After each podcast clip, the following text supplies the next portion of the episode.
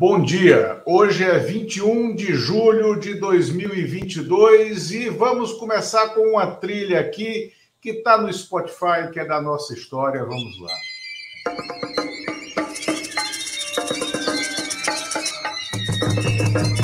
Quando Pedro Vaz caminha, descobriu que as terras brasileiras eram férteis e verdejantes, escreveu uma carta ao rei. Tudo que nela se planta, tudo cresce e floresce. E o Gauss, na época, gravou.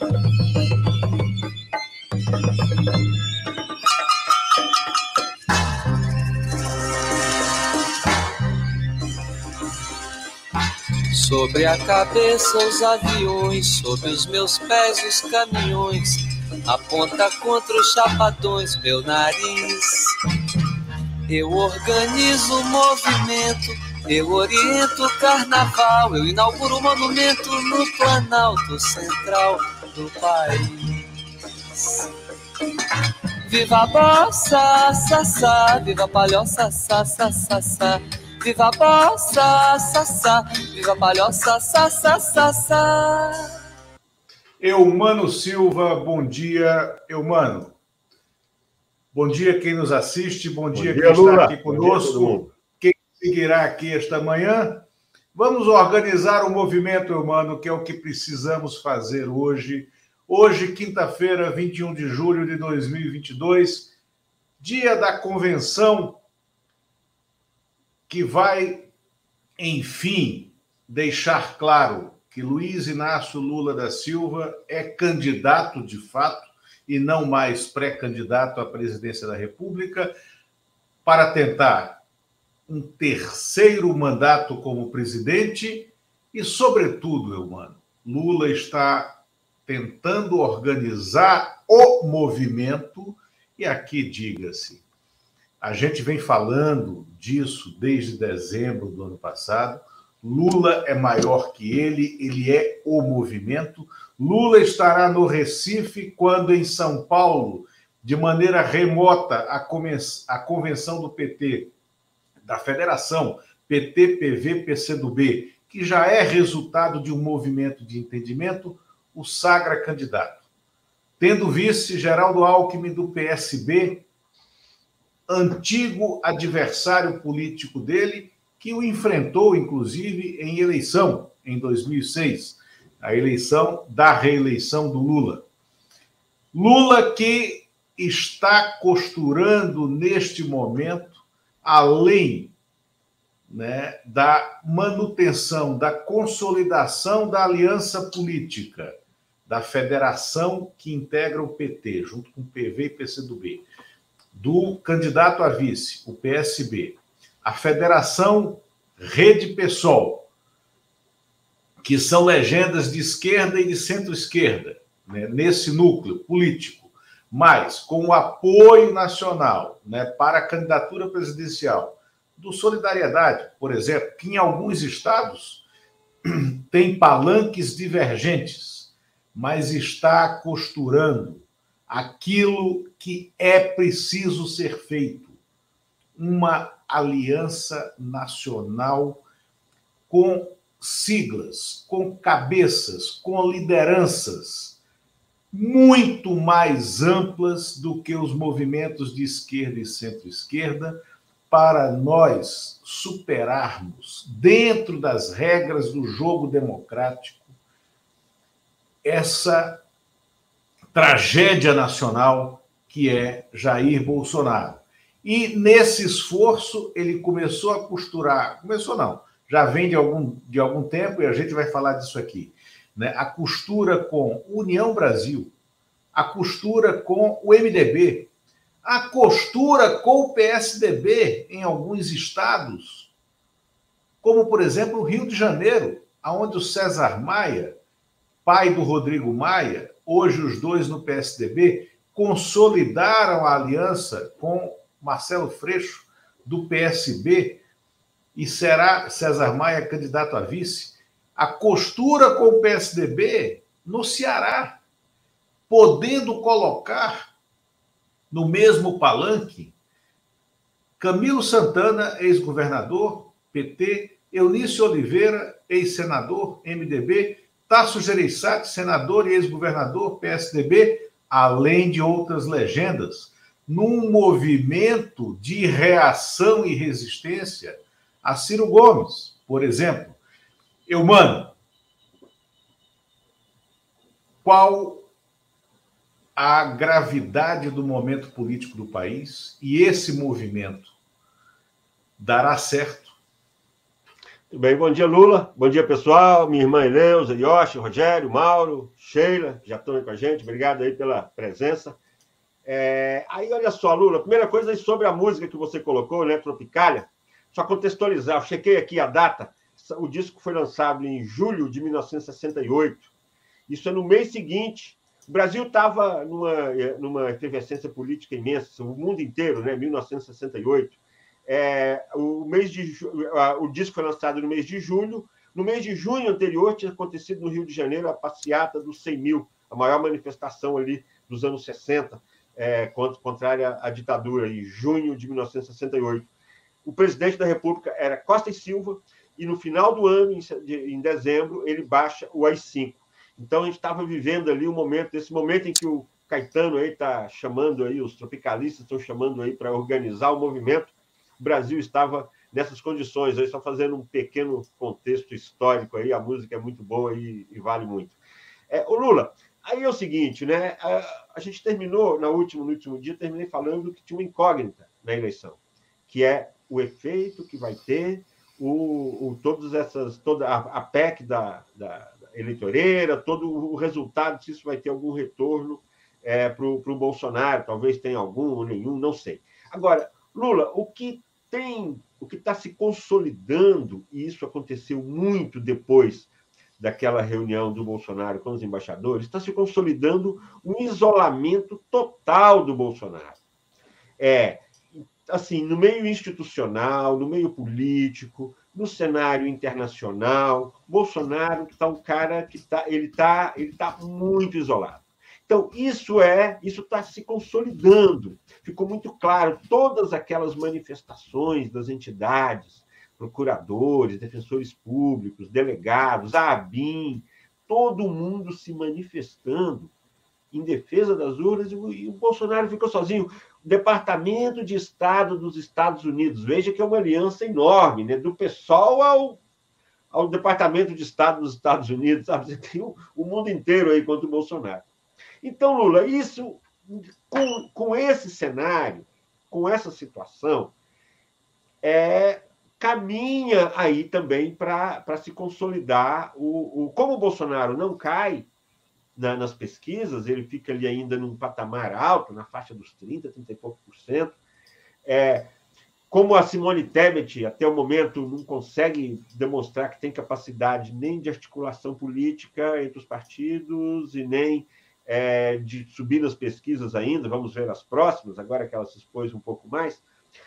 Assim, a, o continua, eu vou, eu, vou, eu vou ser repetitivo, acho que vai depender muito do efeito da PEC, porque em cenário normal o Bolsonaro perde e esse movimento todo que você que você fez aí, que você descreveu, ele se confirma. Agora, eu acho que tem essa incógnita, não dá para saber, eu não tenho ideia, não sei se já tem pesquisa feita sobre isso, o impacto aí da. Então, eu, mano, deixa. É, eu, eu quero exatamente é, aprofundar essa análise. Na tua visão, é, o rescaldo, para a gente não falar do impacto, né, o rescaldo da pantomima do Bolsonaro no Palácio na última segunda-feira com os embaixadores foi muito ruim para ele. Né? O Bolsonaro ele perdeu né, para desespero de quem é técnico e não maluco, né, e não fanático, mas de quem é técnico do ponto de vista político e que está na campanha dele, porque existe, existem aqueles os técnicos frios e pragmáticos que estão ganhando dinheiro para fazer a campanha e o resultado disso é, seria a reeleição do Bolsonaro. Essa turma ficou desesperada. Por quê? Porque no momento em que o Bolsonaro poderia agir com um pouco de consciência e racionalidade para a sua própria campanha, ele jogou fora esse momento ao criar aquela reunião que não poderia ter acontecido. que foi é, dramaticamente esvaziada do ponto de vista da relevância de quem estava lá, e pior, foi desqualificada por alguns personagens centrais que lá estiveram.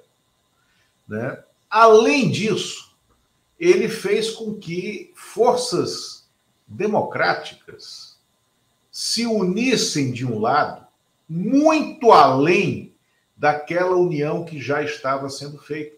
Veja bem, é, colunistas conservadores, é, opinionistas conservadores da mídia tradicional, como, por exemplo, o Merval Pereira, né?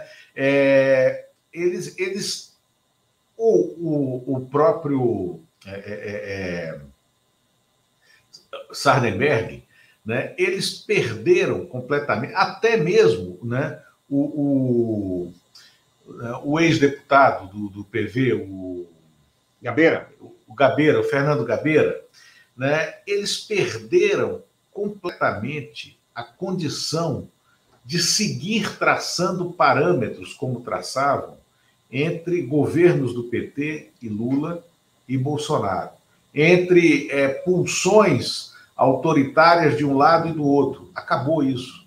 Né? Houve a convergência em torno da necessidade fundamental que o país tem de expulsar, não é do palácio, não é do governo, é da existência pública e política nacional um personagem como Bolsonaro. Isso estimulou os editoriais, sobretudo da Folha de São Paulo, do UOL, do Jornal o Globo, do G1, né, nos últimos dias. Isso expôs a solidão dos golpistas brasileiros, inclusive dos golpistas militares, em relação ao mundo, né? a, a reação da, da chancelaria americana e, sobretudo, do porta-voz do Departamento de Estado dos Estados Unidos isola o Brasil perante o mundo né, se houver uma tentativa real, quer dizer, a tentativa está acontecendo, se houver um golpe. Assim como a chancelaria da União Europeia, assim como a reação do embaixador suíço, do embaixador italiano, né? A Itália, aliás, que hoje né, tem mais um governo encerrado. O Draghi acaba de renunciar, né? É, e é, é, a Itália tem, em média, desde o fim da Segunda Guerra, um governo a cada 14 meses, né? É, numa troca democrática. Né? A Itália. Todo mundo tem oportunidade, que... né, Lula? Todo mundo, tem oportunidade, todo mundo tem todo oportunidade mundo tem de governar oportunidade. Vai passando por ali. Vai passando a troca democrática. A Itália resistiu aos arreganhos de um milionário de extrema-direita, né, o Silvio Berlusconi, e sobreviveu. E o Lula. sistema democrático sobreviveu. Mas me fala, então, assim, queria... só para a gente pontuar e seguir né, a partir daí, como você vinha falando é, do tiro no pé, que Sim. foi esse evento do Bolsonaro. Veja bem, formam-se unanimidades contra o Bolsonaro, contra o discurso bolsonarista, que é o caso também do Marcelo Arruda, da, do assassinato de Foz do Iguaçu, que no começo teve ali uma, uma tentativa ali de, de criar ali um conflito, um, um tiroteio ali, isso, isso, foi, isso foi arrasado. Você vê unanimidade hoje na, nas redes sociais, na mídia. Há uma, ninguém duvida, o discurso de que não foi um crime político acabou. A, delegada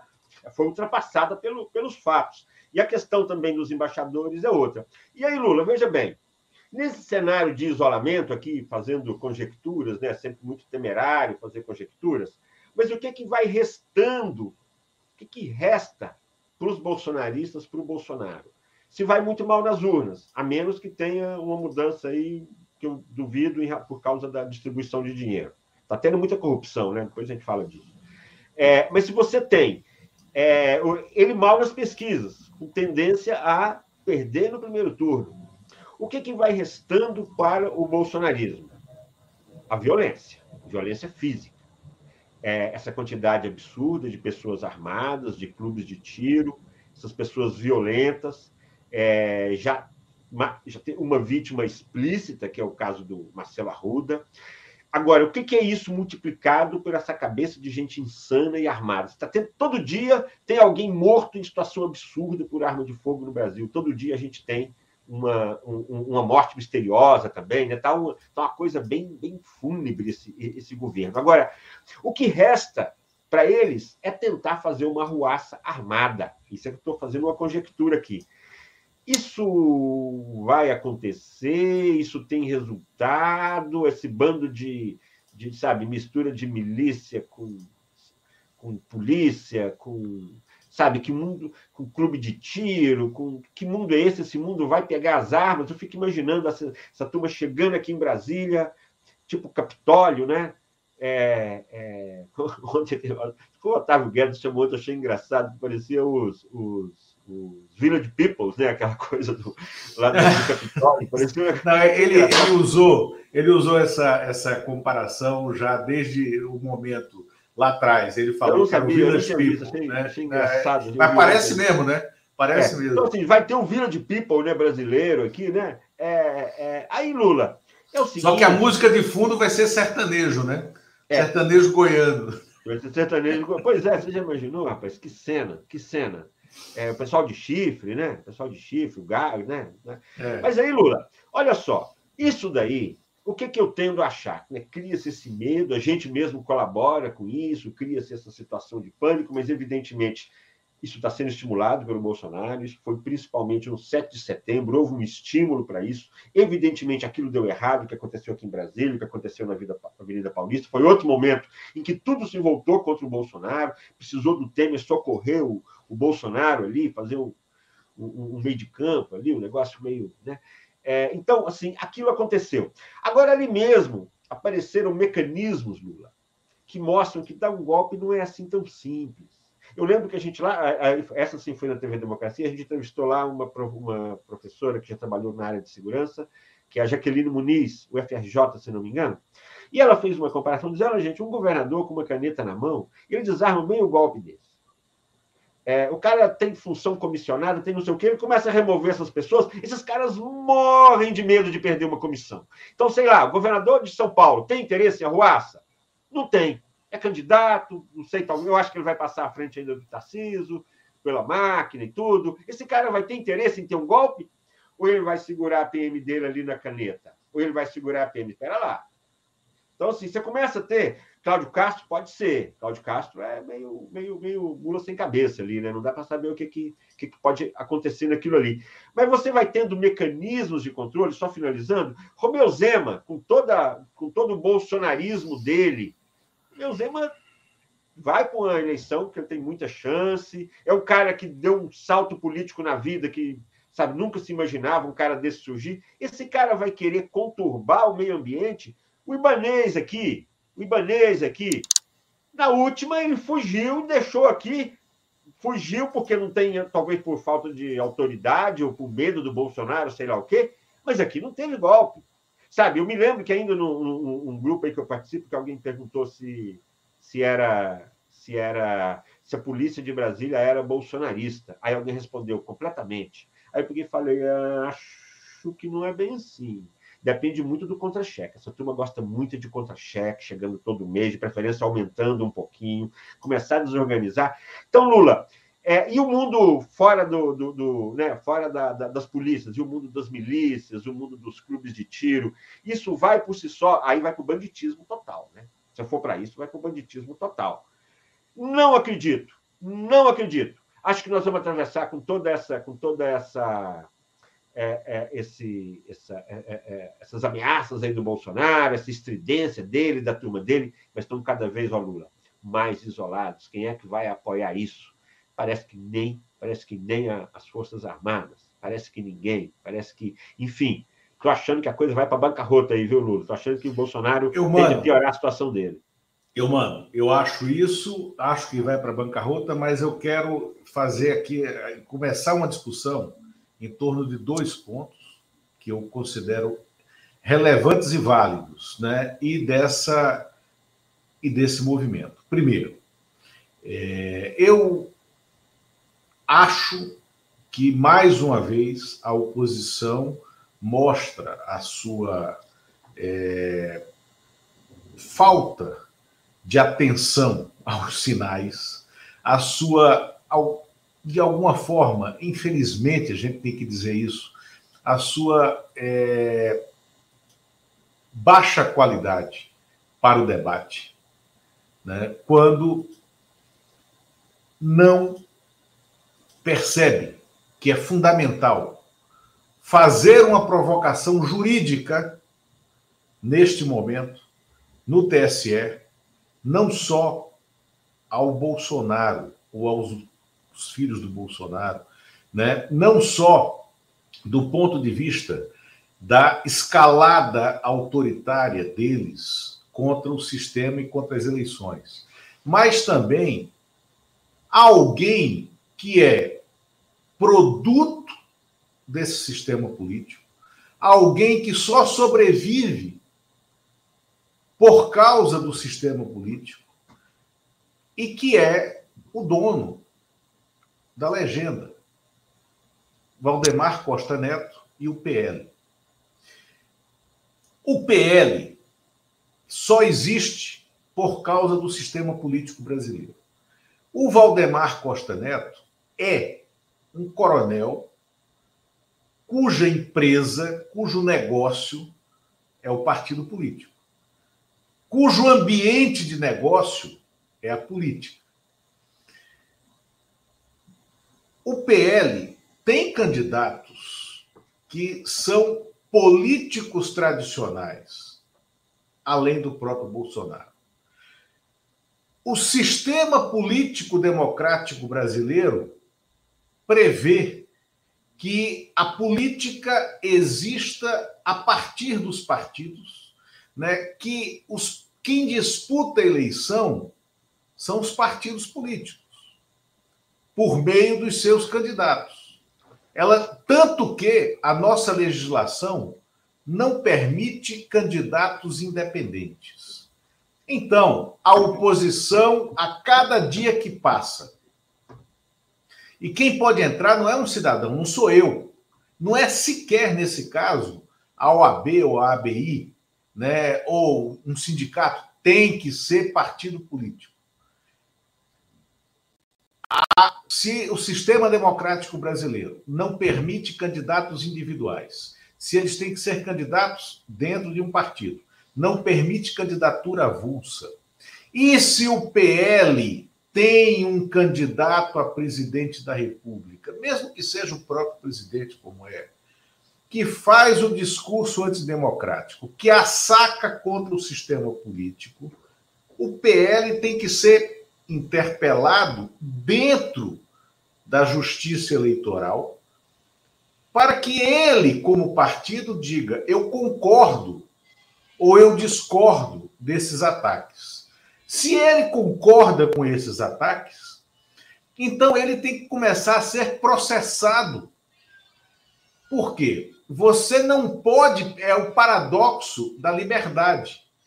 Você não pode permitir que uma legenda política use a arquitetura política desenhada pelo país para contestar a legalidade e a legitimidade do sistema político, mesmo que seja por meio de um candidato, mas é o candidato a presidente. E pior que isso, é o incumbente. Então, o PL tem que estar na lide dos processos contra o Bolsonaro e a oposição tem que começar a pensar em pedir o fim do registro do PL para jogar uma pressão dentro do bolsonarismo e fazer com que eles pressionem o Bolsonaro para ele se calar?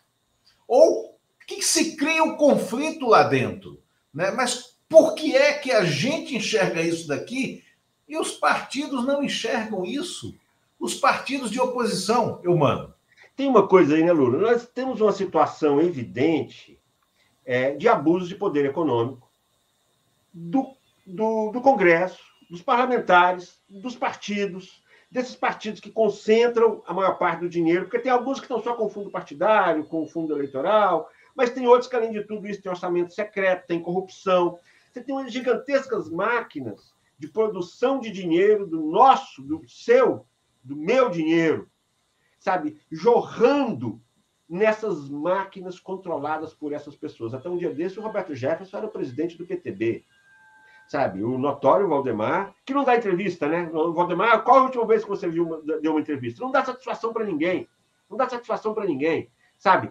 Faz os maiores absurdos, amarra, segura esse presidente da República nessa situação e nada se pode fazer. Já teve preso, mas pouco importa, continua, sabe? Né? É, devia ter leis aí que impedissem algum tipo de, de, de, de sabe, que essa o Valdemar não tem condição, né? Nós conhecemos o Boy aqui de muito tempo, conversava aqui quando ele era um líder normal ainda, quando estava na. Depois não, depois não fala com mais ninguém, está sumido aí só na, na administração aí dessas coisas. É, agora, Lula, concordando aí com você, tem um negócio até. O ano passado eu até brincava um pouco aqui na, nas nossas conversas.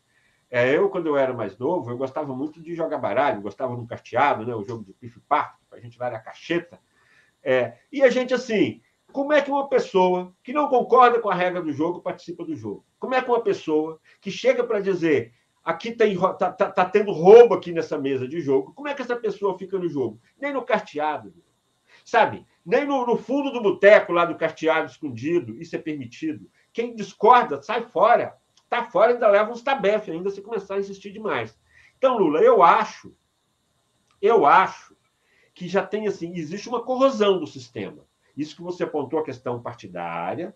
Você tem o próprio Bolsonaro e todas as suas atitudes é, contrárias à, à, à, democracia, contrárias às urnas, está mais do que evidente, o mundo inteiro agora, agora sabe disso. E você tem o abuso do poder econômico, que ele se concentra mais em alguns atores, mas que, pela atitude de todo o Congresso, a maneira como, como jorra esse dinheiro. Ô Lula, eu conheço um deputado que entrou aí pobre, que hoje está rico, quantos, quantos nessa situação? Gente que eu conheço pequeno, gente que eu conheço. Sabe, esse mundo, esse mundo é, é feito para enriquecer e para manter essas pessoas no poder. Isso é uma distorção grave.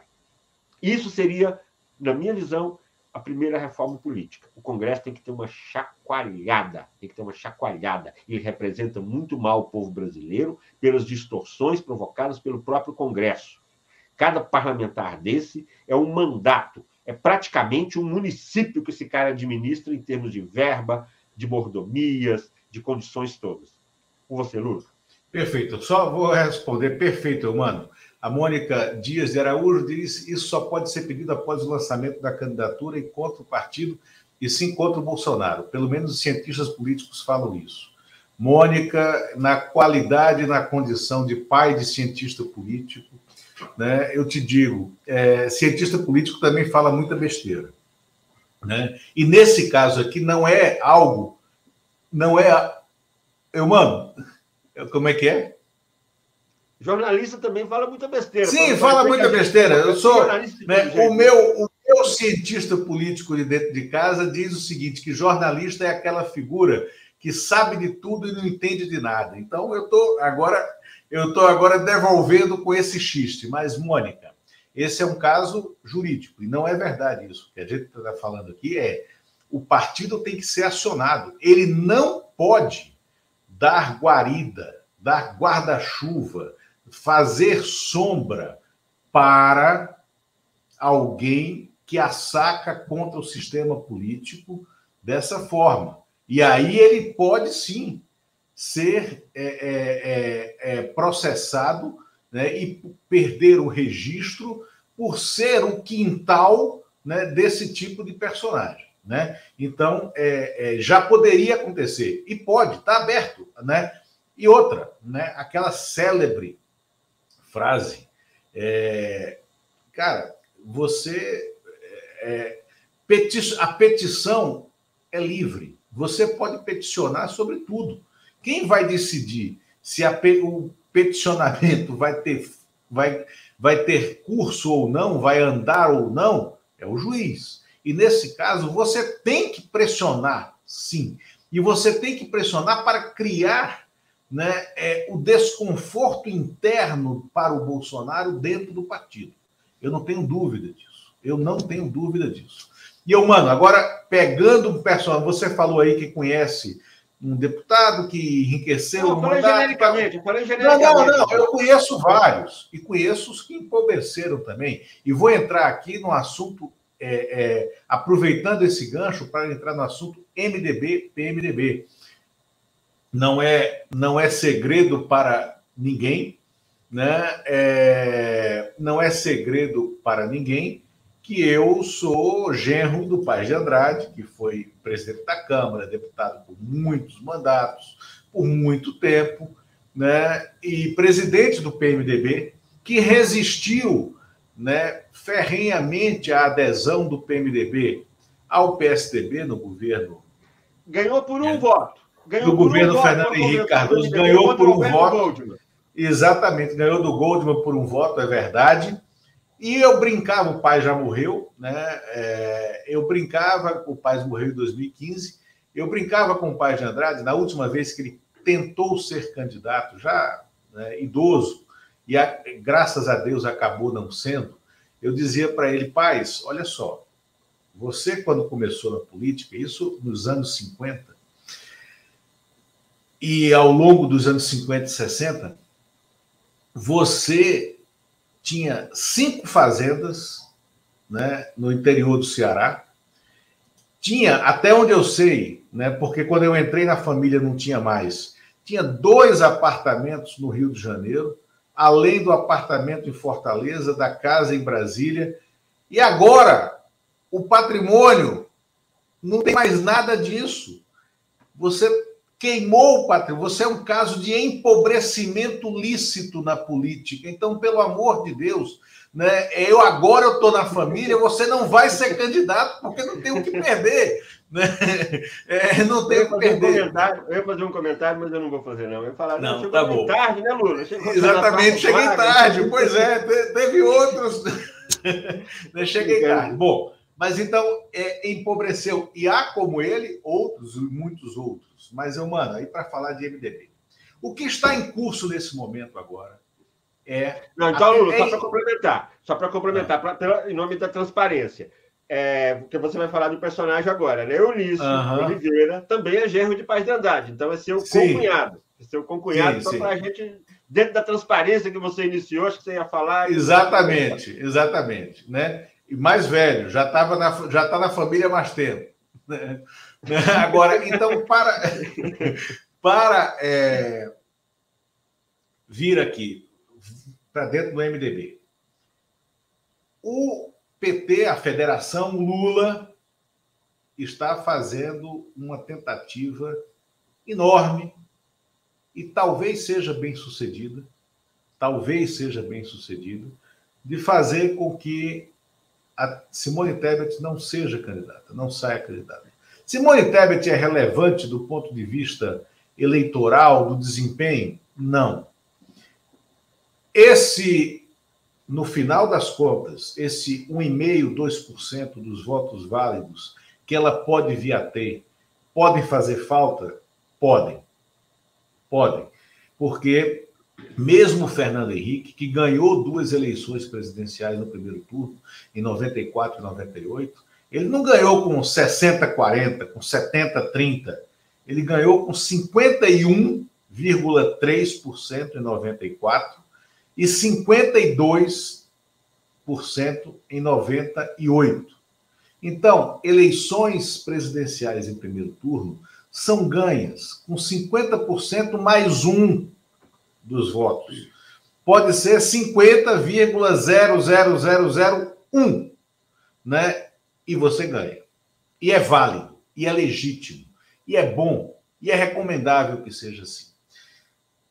O Lula, neste momento, tenta esse movimento, eu mando, com o MDB, de retirada da candidatura, ou de adiar. O movimento né, agora é adiar a convenção do MDB e transformá-la de uma convenção virtual em uma convenção presencial por que uma convenção presencial? E que talvez não aconteça dessa maneira.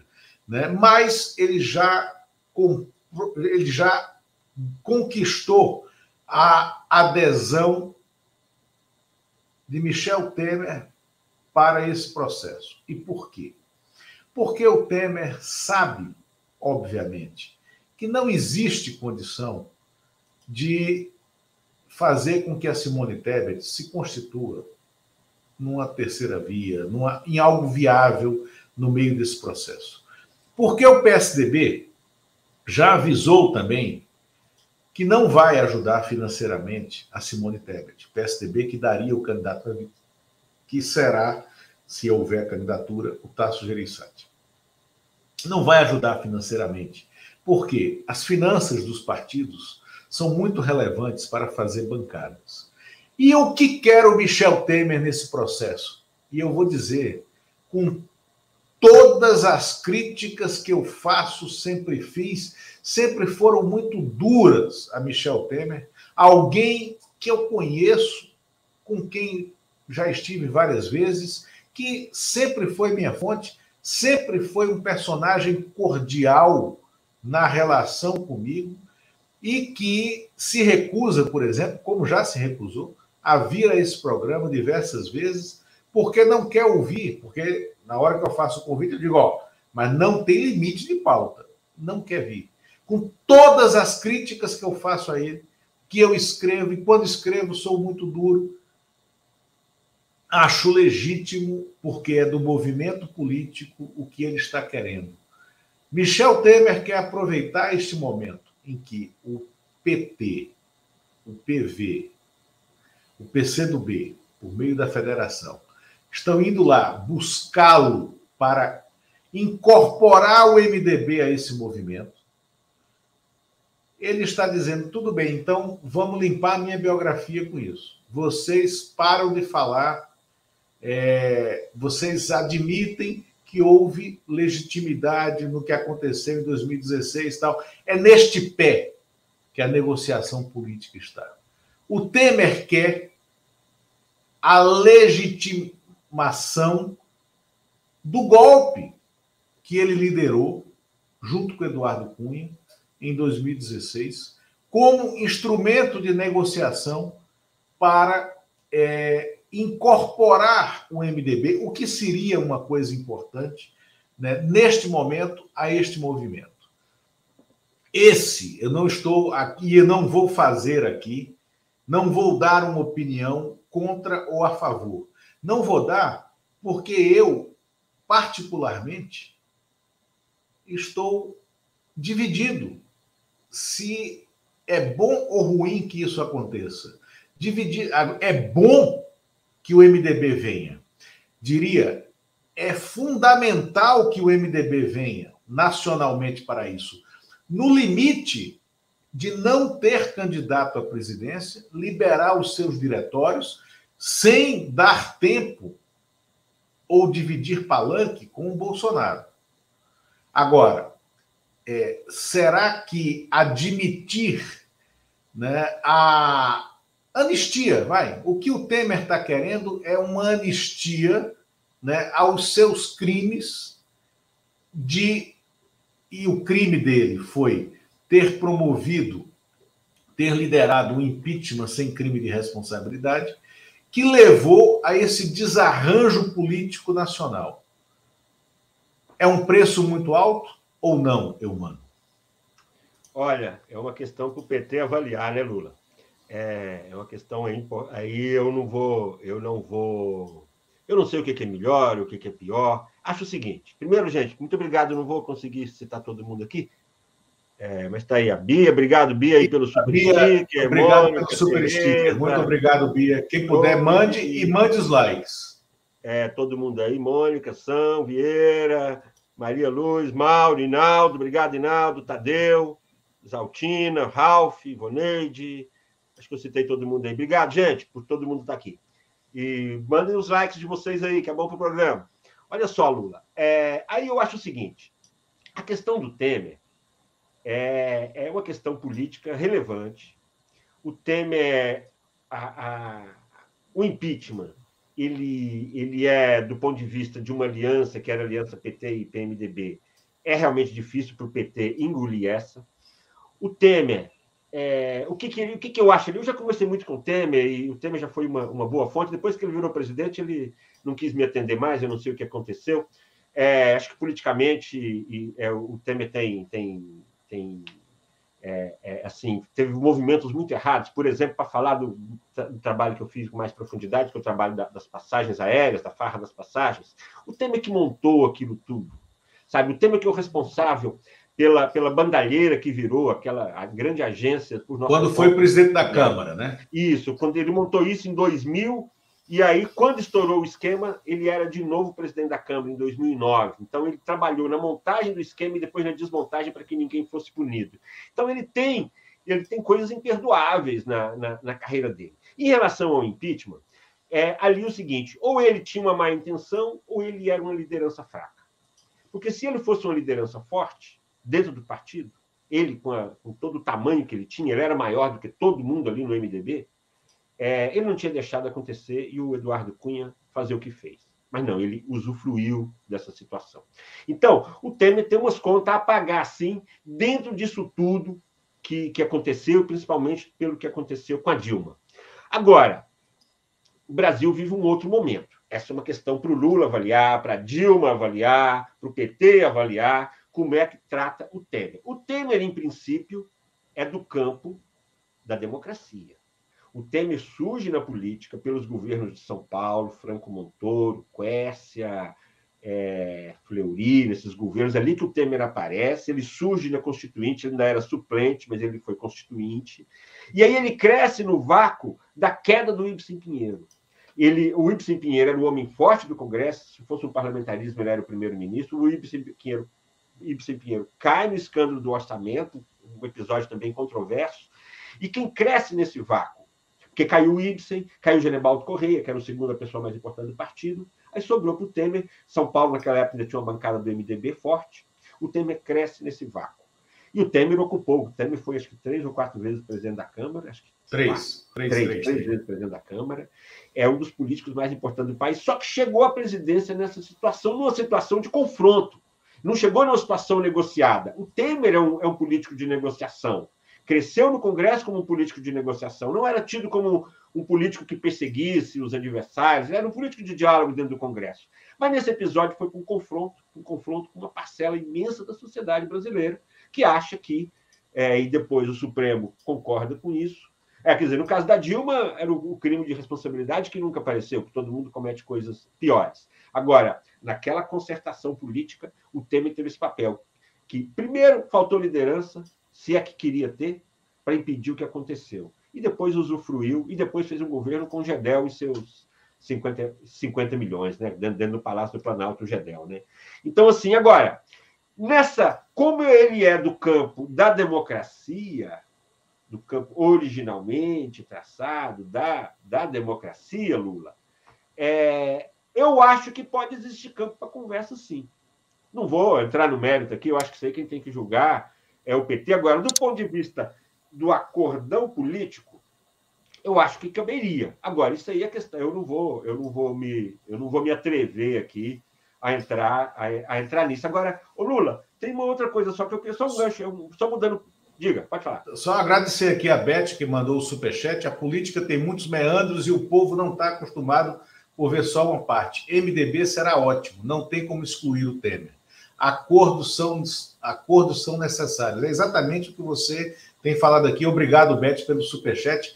Quem puder, curta, compartilhe, mande, dê o like agora. A audiência está muito mais alta que a quantidade de likes, né? E é fundamental. E mande o seu superchat, super sticker, assine o programa. Muito obrigado. Antes de você continuar, só para né, é, aqui para a nossa audiência, está aqui, ultrapassa, que conta alguns desses meandros. Você citou aí a, a, a, mudança do Ibsen, né? quer dizer, a queda do Ibsen e a ascensão do Temer, o Temer, o papel do Temer no processo, né? É, no processo golpista de 2016, esse volume 3 termina exatamente na véspera do golpe com um bastidor muito interessante. O processo do Ibsen está lá no volume 2 e no volume 3 de Trapaça. No volume 2, o processo da cassação, com é, é, o que levou aquilo, né, o, o, o, erro de imprensa né, que ajudou, mas um erro que estava fundado também nas questões políticas internas né, é, é, de dentro da Câmara. E, e o pós, aqui no Trapaça, tem uma sequência no volume 3 daquele episódio. Eu mando. É, não, Lula, só uma coisa, na verdade, é outro assunto até, que você falou lá no começo, quando você falou da, da do leque de alianças, que tinha PV, é, é, é, a rede e tal. Aí eu só quero lembrar uma coisa. É muito interessante essa coisa da rede estar tá dentro dessa aliança do PT. Assim, eu falo assim, as coisas que são naturais, né? Eu sempre reclamo muito daquela campanha de, de 2014. Agora, a rede também sempre esteve, esse, os segmentos políticos que formam a rede também sempre estiveram do lado da democracia. É, e eu só vou lembrar, a Marina Silva foi de, de uma dissidência do PCdoB. Ela começou a política dela, chamada PRC, que é o partido que também fazia parte o Genuíno, o Tarso Genro. Essa é a origem política da Marina. É, é na esquerda, é o pé na esquerda. Então, assim, a, o, o que foi feito de errado nas brigas no campo da esquerda, de certa maneira, isso está sendo corrigido agora. O Lula está conseguindo ampliar isso e refazer pontes que foram queimadas. No caso do Temer é muito diferente, mas faz parte da grande costura, que é o início da conversa que você, que você falou, da imensa costura do Lula para tentar montar. Agora eu vou falar a última coisa, Lula. Eu sempre tenho dificuldade de achar que candidatos de partidos que sejam partidos sérios, sejam partidos com história, com tradição, eu sempre acho que os partidos têm direito de lançar é, o candidato a presidente é, que seja para marcar posição. Agora, temos uma situação diferente, que é uma situação em que você tem um fascista na presidência da República e, e que ameaça a democracia. Então, quando você fala que fica em dúvida, é, é uma questão para os partidos analisarem, para o MDB analisar. Agora, eu acho sempre que o lançamento de candidatos ele é saudável para a democracia. Até porque, às vezes, Lula, quem tem só um, de repente não tem nenhum também. Acontece uma coisa no meio do caminho, aposta tudo no Lula, que, aliás, foi o problema da eleição passada de 2018. O Lula postou tudo nele, seria candidato até três meses antes da eleição. Quando entrou o Haddad, já foi em cima da corrida, já foi em cima da, da, da campanha. Então, eu tenho dificuldade de falar isso. Acho que tem espaço para Tebet ser candidato, seja com 2%, com 1%, com 3%, com 4%, não sei. Acho que tem um campo da política que faz sentido. Agora, é o cenário político. Vou devolver a bola para os partidos. Minha obrigação aqui é só tentar jogar um pouco de luz para ajudar a turma a interpretar. Agora, evidentemente, é, para a democracia, uma vitória no primeiro turno, hoje apontando para o Lula e sem outra perspectiva é, de candidato que possa vencer em primeiro turno, é, eu acho que é que aí é uma análise política para ser feita, mas aí eu não, né? Eu sou péssimo para convencer as pessoas. Eu nunca consegui convencer ninguém de nada. Mas por isso é que eu recorro à memória, eu procuro ajudar os fatos, porque convencer as pessoas não se convence. Então, eu prefiro dar-los, ajudar nas informações para que as pessoas tomem aí as suas posições. Perfeito. Quero agradecer a Tereza Domingos, que mandou mais um super sticker, como mandou na semana passada também. Né? Dê seus likes, mandem seus superchat, super sticker, se inscrevam no canal, venham fazer parte da comunidade, escolham o plano. Eu, mano, aí me permita é, discordar de você para este momento. Eu concordo, e esse foi o princípio dos é, é, é constituintes de 87 e 88, ao criar os dois turnos. É que no primeiro turno das, das eleições executivas, você teria espaço é, para um, um debate mais amplo, para uma discussão mais ampla para o surgimento de diversas lideranças e depois você afunilava no segundo turno entre as duas propostas. Neste ano, nós temos um único projeto democrático. É o de salvar o país. E um único nome viável, né, politicamente, para fazer essa reconciliação. Neste momento, diante de toda a depredação do Estado Democrático de Direito que foi promovido pelo Bolsonaro. Veja bem, é, antes da existência dos dois turnos, Né? Na eleição municipal de 85, né, das capitais, que foi a primeira eleição né, para poder executivo de prefeito de capital depois da ditadura, em 1985, você teve dois fenômenos eleitorais, é, com duas mulheres, aliás. Né? Você teve. É, é, não, desculpa. Você teve o fenômeno Jânio Quadros, não é isso, em São Paulo, é, em 85, e você teve a Maria Luísa Fontinelli. Né? A Maria Luísa Fontinelli ela se elege em Fortaleza em 1985, né? Em 1985, a Maria Luísa se elege contra o pai de Andrade, contra o pai de Andrade e com pouco mais de 30% dos votos, né? Eu não estava na família naquele momento, hein? É, era estudante secundarista, né? Era, foi o ano do meu vestibular. É... E ela se elege com um pouco mais de 30% dos votos. O Paz era o favoritíssimo ali. Né? E perdeu o favoritismo dividindo o voto no, no turno único com um grande amigo dele da vida inteira, que era o Lúcio Alcântara, que era o outro candidato do, da ala mais conservadora, né? da ala da direita né? de Fortaleza.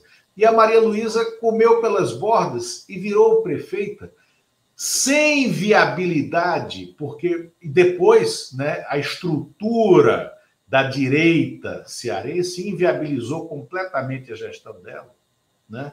inviabilizou completamente, como fez com a Erundina depois em São Paulo, né, por meio dos instrumentos, né, dos instrumentos absolutamente impróprios né, é, é, é de exercício de poder por dentro, como vem fazendo aí a favor dele a favor do executivo o Arthur Lira na Câmara dos Deputados. Então, é, é, o segundo turno é um instrumento sábio da política, né, da costura política pelo centro. Foi por isso que ele foi instituído para que você confira governabilidade ao eleito quando ele não represente necessariamente a maioria da sociedade. Mas este ano, neste momento, na eleição presidencial, a gente não tem dois projetos semelhantes. É, a gente não tem dois projetos democráticos. A gente tem um projeto de tragédia, de devastação, Lula, Lula. fascista, como você falou, e que precisa ser derrotado para seguir a sobrevivência né, da nação brasileira e da política. A gente não pode falar, a gente não pode falar que a, o Ciro, que a Tebet, que não são projetos, que não são um campo democrático. São. Sabe? Então, assim, essa que eu acho que é uma questão. Eu acho que o povo é sábio. Eu acho que o povo, embora de vez em quando vote no Jânio, no, no no Bolsonaro, mas eu acho que o povo é sábio. E acho o seguinte: pra, até para o fortalecimento do vencedor, até para o fortalecimento do vencedor, você sair de uma dicotomia, você ter uma discussão política um pouco mais profunda, isso também fortalece a democracia. E, quando eu falo que o povo é, é sábio, se tiver um bom debate, chegar na, na véspera da eleição, o Lula convencer as pessoas, olha, gente, debate está muito bom, os adversários aqui estão legais e tal, mas o negócio é votar em mim aqui. Então, então, veja bem, o debate ajuda a fortalecer, e nada impede que esses candidatos se esvaziem. O Ciro, aparentemente, vai ser esvaziado na reta final, isso é o que indica as pesquisas. A Simone nem cresceu ainda, nem chega, é, ok, 2%, mas esses 2%, nada, nada diz que eles vão para o Lula também, os 2% dela, pode ir para o Bolsonaro, ela, esse meio rural dela aí, do, do, do, do agronegócio e tudo aí, tem uma parte forte que é Bolsonaro. Embora, viu, Lula, só terminando aqui, que a gente não chegou a comentar no último programa, que eu esqueci, entre os movimentos importantes que o seu xará Inácio está tá fazendo, é a, é a aproximação com os ruralistas, né? Começou lá pelo Mato Grosso, é, o mundo ali do Blairo Mágico, que já foi ministro do Lula, é, e esse é um movimento importante porque ele quebra né, da, da, trilogia bolsonarista, do BBB, né, Bíblia, Bala e, e, e Boi, é, o, essa turma do boi aí, ele rachando essa turma, ele é super importante, porque ela esteve toda com o Bolsonaro na, na última eleição. Acho que isso daí é, você mexe num setor, é, é um setor mais moderno, é um setor que devasta menos, vamos dizer assim, é um setor que devasta menos do que essa turma lá da Amazônia, é um setor já mais assentado e que tem diálogo político, é um setor político, não é um setor simplesmente da, da, da devastação. Então, acho que a gente não tinha comentado entre os movimentos importantes que o Lula fez e que vão ajudar nessa composição, mas eu digo, viu, Lula, se o candidato tem proposta, se o candidato é, é, sabe, faz uma campanha de bom nível, eu tenho muita dificuldade de achar que o bom é ter só dois disputando para levar logo. Não sei se para o processo político de médio prazo é o melhor. Eu acho que esse meio de campo político. E a Simone, por exemplo, já falou que vota no Lula no segundo turno, ela não deixou dúvida em relação a isso. O Ciro já deixou. O Janones tem ali 2% também, né? e está no campo democrático, está falando contra o Bolsonaro. Ele não está sendo. Ele não está de, de, É verdade. Ele não está. Eu não conheço, é meu Não está tergiversando. Não, não está, não. Ele está sendo muito claro. Ele é quase meu conterrâneo, ele é de Itiutaba, eu sou de Iturama, é acho que 180 quilômetros, eu acho. Já esqueci a distância lá, talvez até menos. É, então, viu, Lula? Acho que tem essa movimentação. Eu gosto da conversa política. Sabe, eu gosto da conversa política. O tete a tete, nem sempre ele ajuda nisso. Mas eu vou deixar para a sabedoria dos nossos eleitores. Meu populista. A né? grande, a grande Iturama produz muito mais sábios do que é, é, a, a, cidade dele. oh, né? é, eu, mano, é isso. Muito obrigado a quem esteve conosco. Eu, quem for de São Paulo, que estiver nos assistindo, que nos assistir aí é, na reprodução do programa, Trapaça, volume 3, estará sendo lançado presencialmente em São Paulo, segunda-feira, dia 25, a partir das 19 horas, na Livraria da Vila, na Fradique Coutinho, né, em Pinheiros. Estarei lá. Muitos que vieram aqui e que estão em São Paulo, né, que são de São Paulo, né, estarão lá também. E aguardo vocês, dia 10 de agosto, aqui em Brasília e dia 20 de agosto em São Paulo. Dia 10 de agosto é uma quarta-feira aqui em Brasília, no Daniel Brian, da 104 Norte, né, a partir das 18 horas. E dia 20 de agosto é um sábado no Recife, no Shopping Rio Mar, na Livraria Leitura, a partir das 16 horas, né? E muito obrigado a quem esteve conosco, a quem ficou conosco aqui até agora.